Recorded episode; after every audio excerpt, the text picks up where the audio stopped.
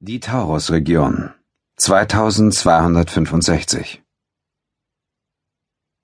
Commander Clark Terrell trat auf die Brücke der USS Sagittarius, hielt aber auf der Schwelle inne, um die Situation zu erfassen.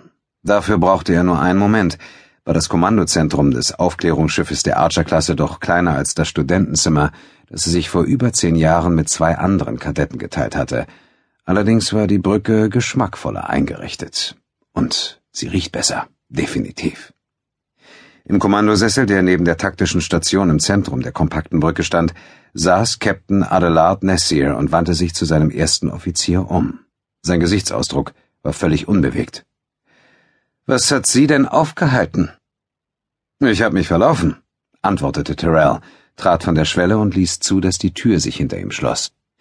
Sie wissen schon, dass die Frage durch Wiederholung definitiv nicht witziger wird, oder?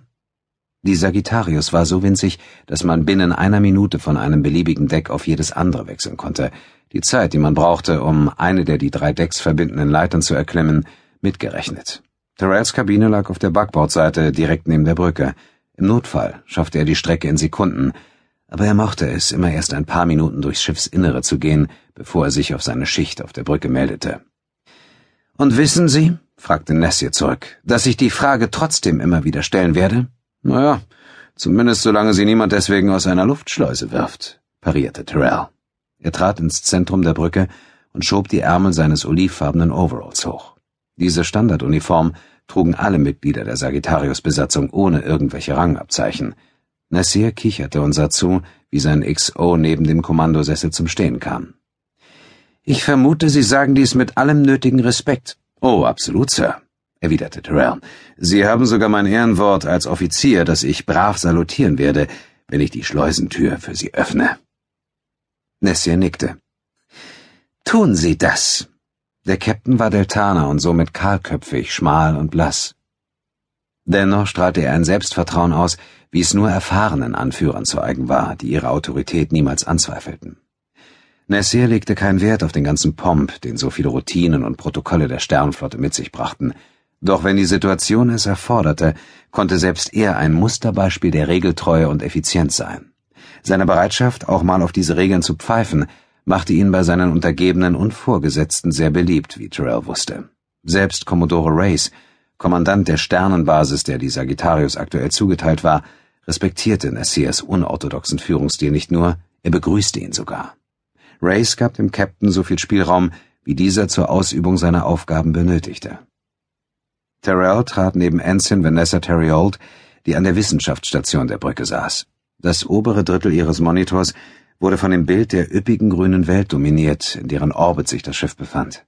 Die Welt wanderte langsam von links nach rechts. Was gibt's Neues? fragte Terrell. Terryold, eine junge und rothaarige Offizierin, sah von ihrer Konsole auf. Die Neuigkeit besteht darin, dass sich Trelus II als sprichwörtliche Goldmine erweisen könnte. Dilithium? Hakte der erste Offizier nach. Die Wissenschaftsoffizierin nickte begeistert. Dilithium, Pergium, Rhodinium, dieser Planet ist das reinste Buffet. Naja, das wird die Leute daheim freuen, sagte Terrell. Nessier erhob sich und trat links neben Terry Old. Oder es verursacht Ihnen Bauchschmerzen. Er schüttelte den Kopf. Wir sind sehr nah am Gebiet der Tullianer. Sie wissen so gut wie ich, dass das Sternflottenkommando durchdrehen wird, wenn es davon erfährt. Terrell runzelte die Stirn. Was erwarten die denn? Sind wir nicht genau deswegen hier draußen? Trelos war eines von drei Sonnensystemen in dieser Gegend, einem entlegenen Winkel des Gebiets, das die Stellarkartographen auf den Föderationskarten Taurus-Region getauft hatten. Die Sagittarius war damit beauftragt, es genauer zu erforschen. Alle drei Systeme wiesen Gemeinsamkeiten auf. Bislang waren sie nur von unbemannten Sonden katalogisiert worden. Deren vorläufige Sensorscans hatten genügend Fragen aufgeworfen, um eine genauere Untersuchung zu rechtfertigen. Die Planeten in jedem der Systeme enthielten zumindest messbare Mengen der von Teriold erwähnten wichtigen Mineralien.